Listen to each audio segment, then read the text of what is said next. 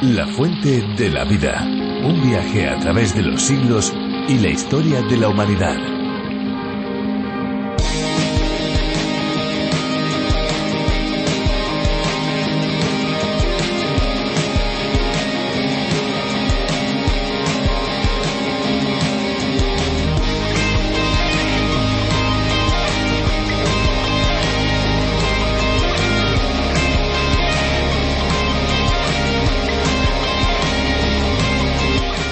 La primera imagen que viene a la mente cuando pensamos en un río es la de un curso continuo de agua desde las montañas hasta el mar. Efectivamente, un río es una corriente de agua, pero hay que tener en cuenta que no siempre es continuo. Efectivamente, un río no debería ser visto únicamente de manera longitudinal, sino también de forma transversal, de orilla a orilla e incluso abarcando la llanura de inundación que sus aguas provocan, dando lugar así en su conjunto a los ecosistemas fluviales. Hola amigos, ¿qué tal? Compañeros de viaje, sí, porque esto es un viaje radiofónico por el libro de los libros, la Biblia. Esto es La Fuente de la Vida. Esperanza Suárez Esquiel les habla y junto con Fernando Díaz Sarmiento y todo el equipo que hace posible este espacio, les damos una cordialísima bienvenida. La Fuente de la Vida pretende ser un espacio cercano, tan cercano que les sentimos aquí, al lado nuestro.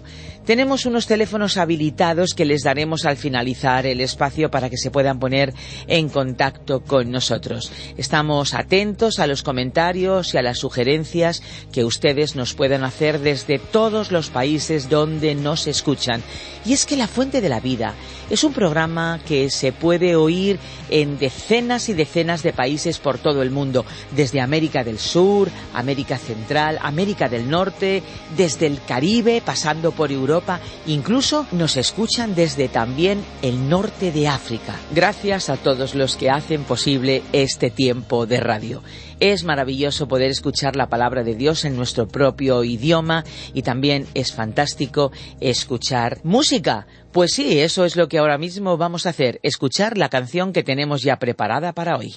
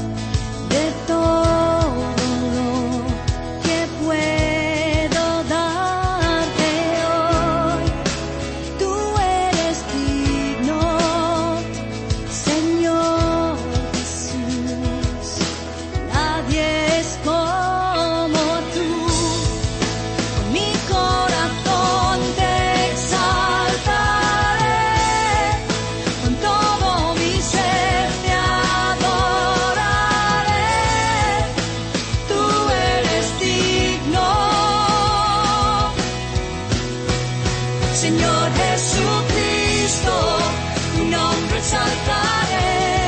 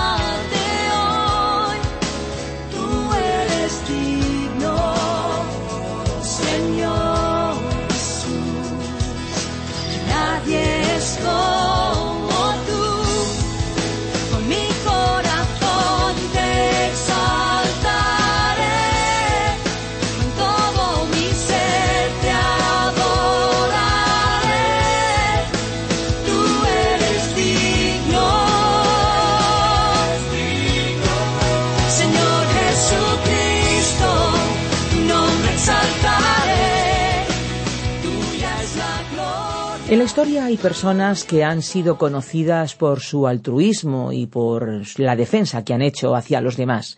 Encontramos casos muy conocidos, como por ejemplo el de Francisco de Asís o de Teresa de Calcuta. ¿Quién no ha oído hablar de ellos? Francisco de Asís, Teresa de Calcuta y otros muchos que no se aferraron a sus lujos y riquezas para servir a los más pobres. También encontramos otros ejemplos, ejemplos populares, por ejemplo Gandhi, Martin Luther King, que estos, ya saben, defendían la paz y la libertad. Sin duda son considerados como un ejemplo para muchos, pero ni aun el ser humano más pacifista se acerca a la inmensa benevolencia y misericordia de Dios. Descubramos el porqué adentrándonos un poco más en la palabra de Dios, una carta de amor al ser humano la Biblia.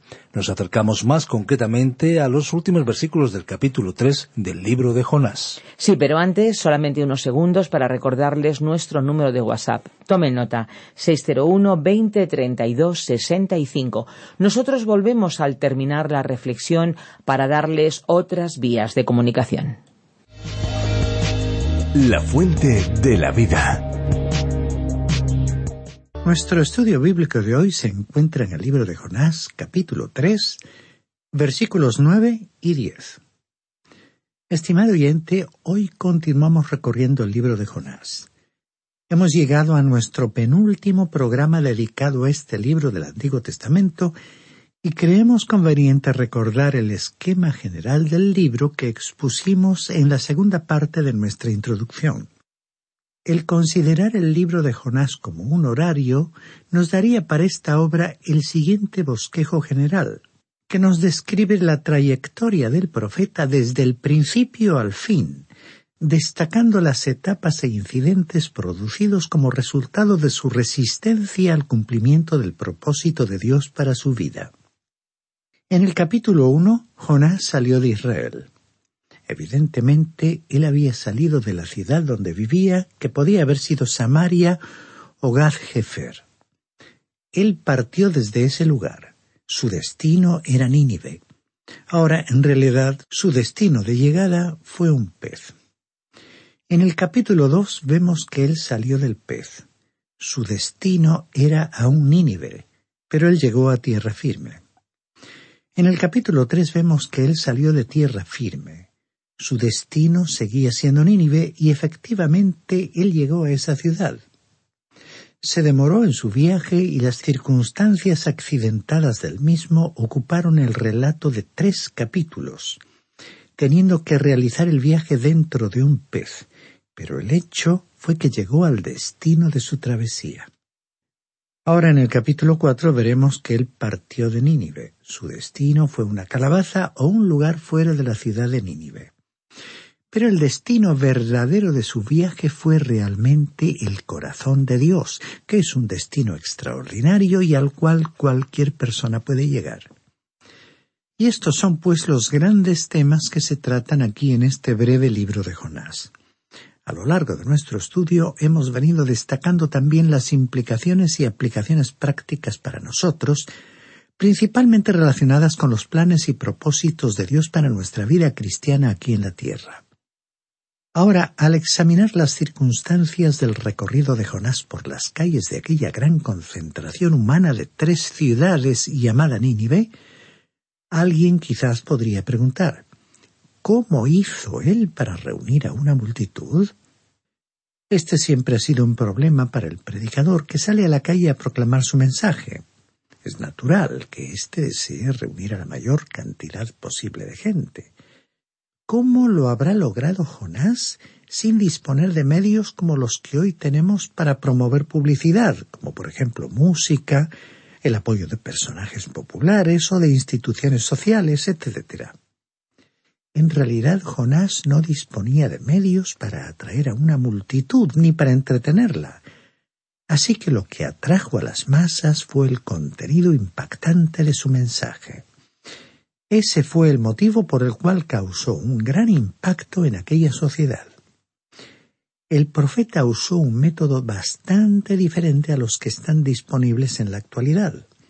Su método consistió en presentarse como un hombre que provenía de los muertos y la presentación de este hecho debió resultar espectacular.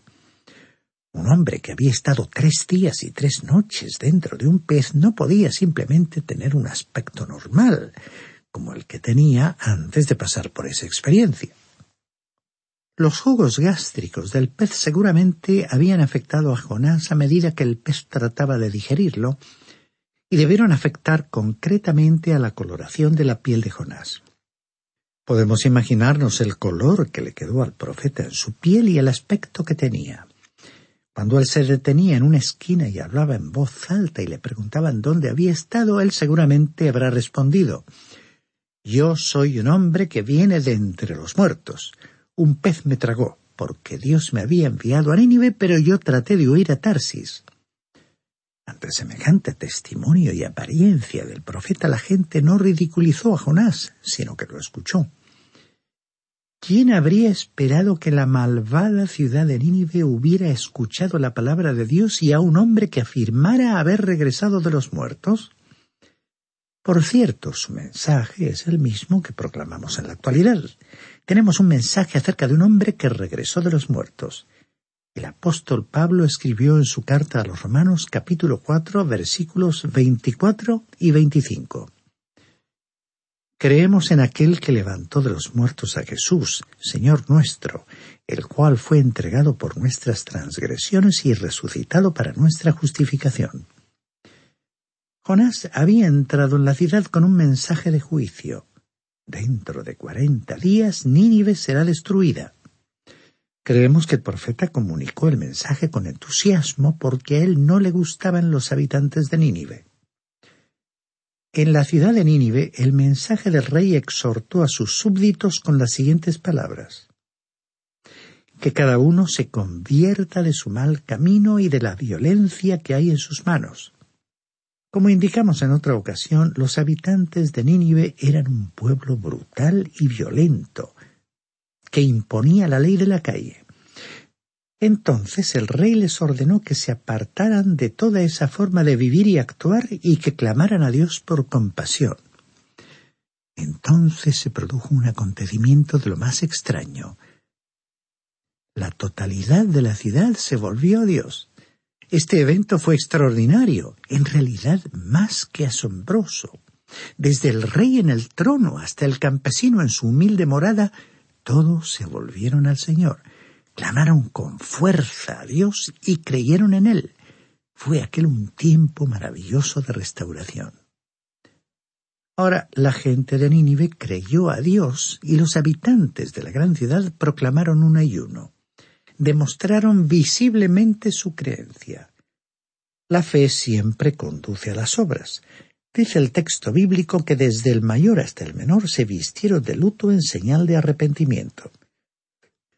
Llegamos ahora a un nuevo párrafo que hemos titulado Nínive no fue destruida.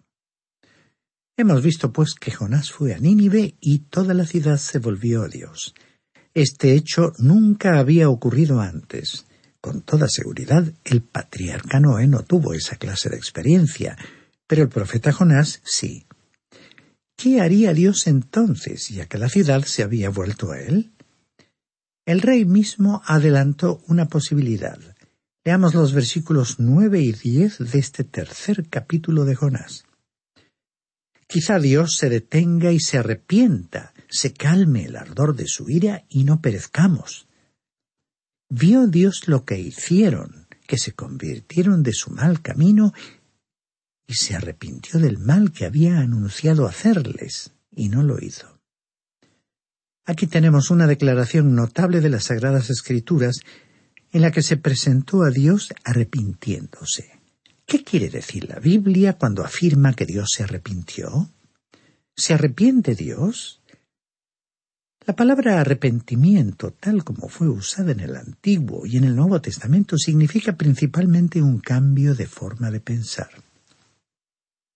En la Septuaginta, que es la traducción griega del Antiguo Testamento, la palabra metanoesen significa eso, precisamente, cambiar de opinión. Entonces surge la pregunta, ¿cambia Dios de forma de pensar, de opinión? Uno de los atributos de Dios es su inmutabilidad, lo cual significa que Él nunca cambia. Él conoció el final desde el principio. Dios no ha sido sorprendido por novedades, ni se entera de los acontecimientos por líderes humanos ni por los medios de difusión, ni ha tenido que aprender nada de ellos, y nunca ha tenido motivos para cambiar de opinión. Él está llevando a cabo un programa que diseñó en el principio, y él está simplemente continuando con su desarrollo. Por lo tanto, Dios no cambia. Pero este pasaje bíblico dice que Dios se arrepintió. Tenemos que considerar cuidadosamente esta afirmación. Hay expresiones en la Biblia que son términos antropomórficos, es decir, que hay ciertos atributos del ser humano, como por ejemplo ciertos atributos físicos y psicológicos del hombre que se le atribuyen a Dios. En primer lugar, observemos algunos atributos físicos. En el segundo libro de Crónicas, capítulo 16, versículo 9 dice, porque los ojos del Señor contemplan toda la tierra. ¿Quiere esto decir que Dios tiene ojos como los nuestros? ¿Y serán azules, grises o verdes? Dios es espíritu y por lo tanto no tiene ojos como los nuestros. Pero aquel que ha creado los ojos puede ver y puede ver sin necesidad de ojos, y eso a veces es algo muy difícil de comprender nos referimos al hecho de que Él conoce aquellos problemas con los cuales vamos a tener que enfrentarnos. Ello significa que Él puede ver absolutamente todo. Por eso, bien dice el pasaje que acabamos de leer que el Señor con su mirada recorre toda la tierra. Así que este es un término antropomórfico, asignando a Dios un atributo que pertenece al hombre para que podamos entender mejor una verdad. La Biblia también habla sobre el brazo del Señor y de la mano del Señor. Estas expresiones son útiles para nuestra comprensión de Dios, pero aquel que creó mis manos y mis brazos no tiene manos y brazos como yo tengo, porque Dios es espíritu.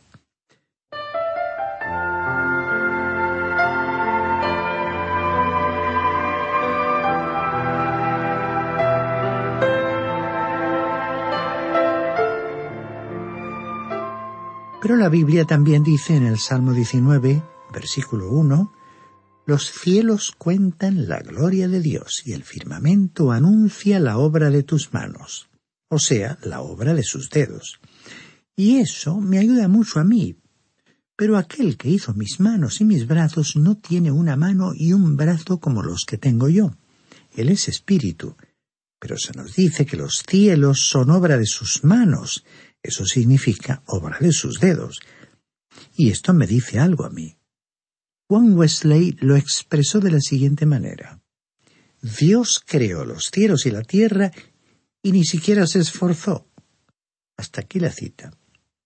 Cuando hablamos de obra de los dedos, es como cuando hablamos de una mujer que está haciendo ganchillo, bordando o tejiendo algo. Estas labores no requieren mayor esfuerzo físico ni el empleo de la fuerza. Requieren, por supuesto, un conocimiento previo, pero no una profunda preparación de aprendizaje. Dios creó los cielos y la tierra, que fueron el resultado de la obra de sus manos. Sin embargo, cuando estaba comentando la salvación de Dios y su obra de redención, el profeta Isaías dijo en su capítulo 53, versículo 1, sobre quién se ha manifestado el brazo del Señor? Al oír hablar del término brazo, comprendemos mejor lo que no entendíamos antes. A él le costó más y para él fue más difícil redimir al hombre que crear el universo. Estos son pues ejemplos de términos antropomórficos, es decir, de atributos físicos del hombre referidos a Dios para facilitar una comprensión que de otra manera no podríamos tener. Las Sagradas Escrituras también atribuyen a Dios ciertos atributos psicológicos del hombre. Por ejemplo, la Biblia nos habla de la ira del Señor. ¿Quiere decir esto que Dios se enfada? Creemos con toda seguridad que sí. Él se enfada con los malvados de todos los tiempos, o sea que puede enfadarse, pero su enojo, su enfado, no es como el mío.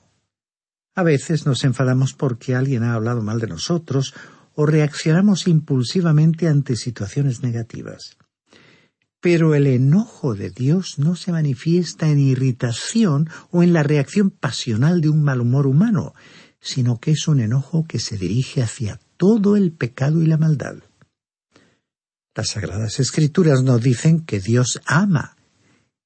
Y esto es algo que podemos comprender.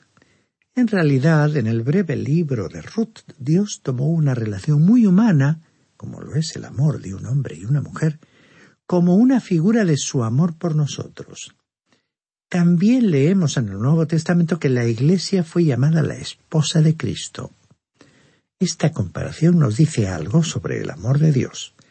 Estimado oyente, Dios le ama y usted no puede evitar que Él le ame. Ahora aquí en el libro de Jonás tenemos otro ejemplo que ya mencionamos al principio, cuando el texto dice que Dios se arrepintió. Pero ahora aquí tenemos algo diferente. Dios se arrepiente. Reiteramos que arrepentirse, en lo que a nosotros se refiere, significa cambiar de forma de pensar, de opinión.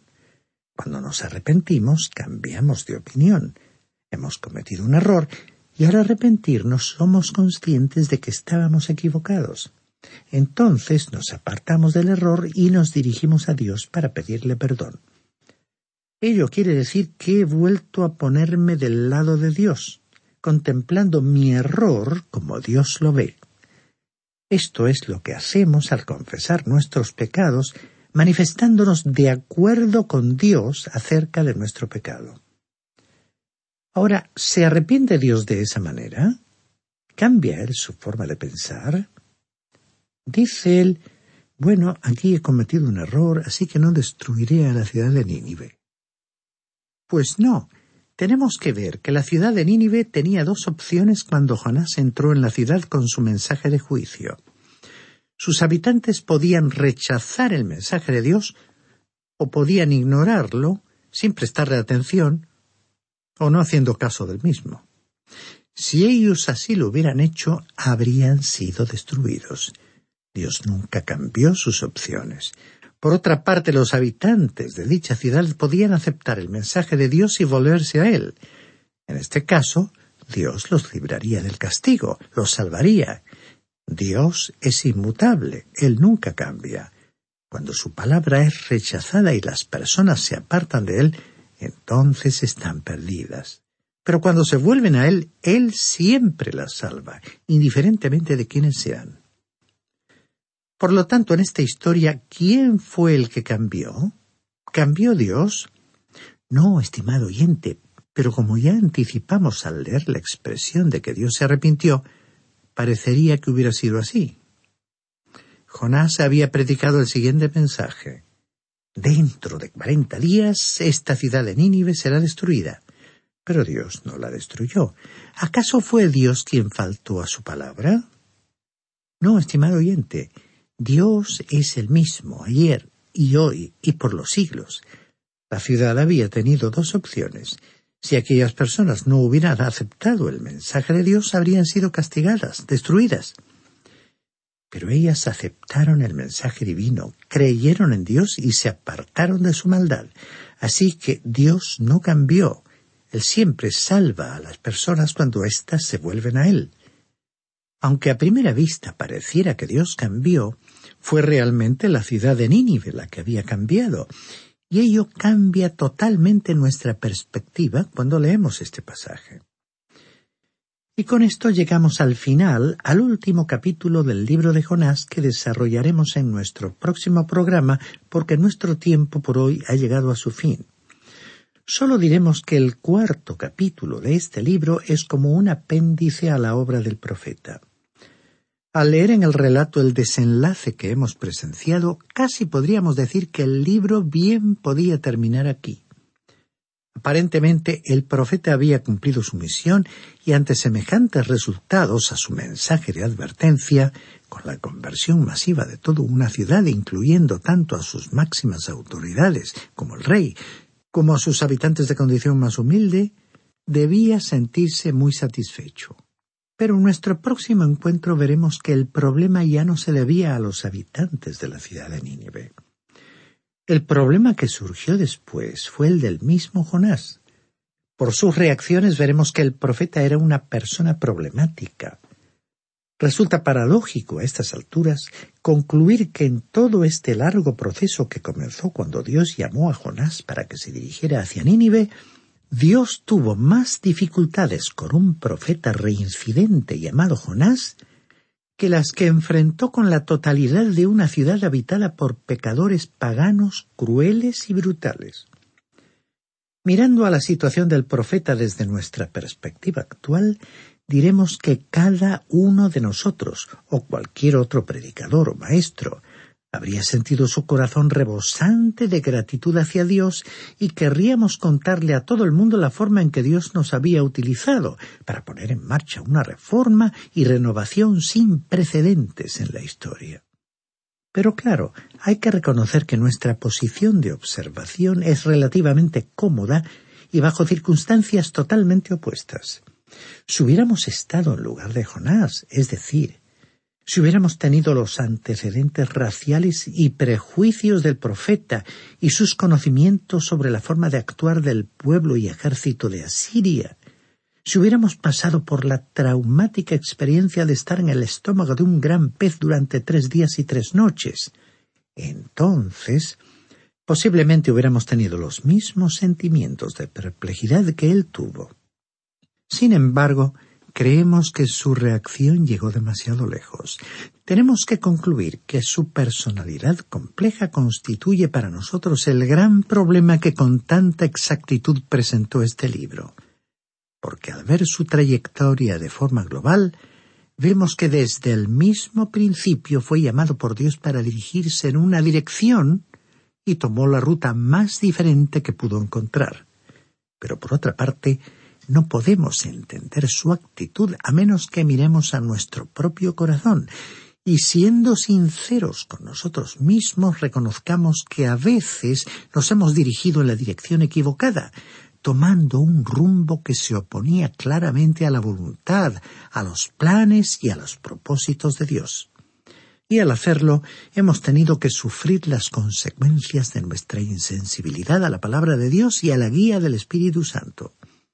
Estimado oyente, a la espera de nuestro próximo encuentro, le sugerimos que lea todo el capítulo cuatro, el último capítulo de este libro de Jonás, para que pueda estar familiarizado con esta parte del libro que tiene una gran importancia, pues con toda sinceridad nos vuelve a mostrar el lado oscuro en la vida de una persona como Jonás, a quien se le había encomendado una misión sin precedentes, de gran trascendencia pública. Así que, al agradecerle la atención prestada durante esta etapa de nuestro recorrido por el Antiguo Testamento, le invitamos a acompañarnos en el examen de un curioso incidente que forma parte de nuestro extenso viaje a través de la Biblia.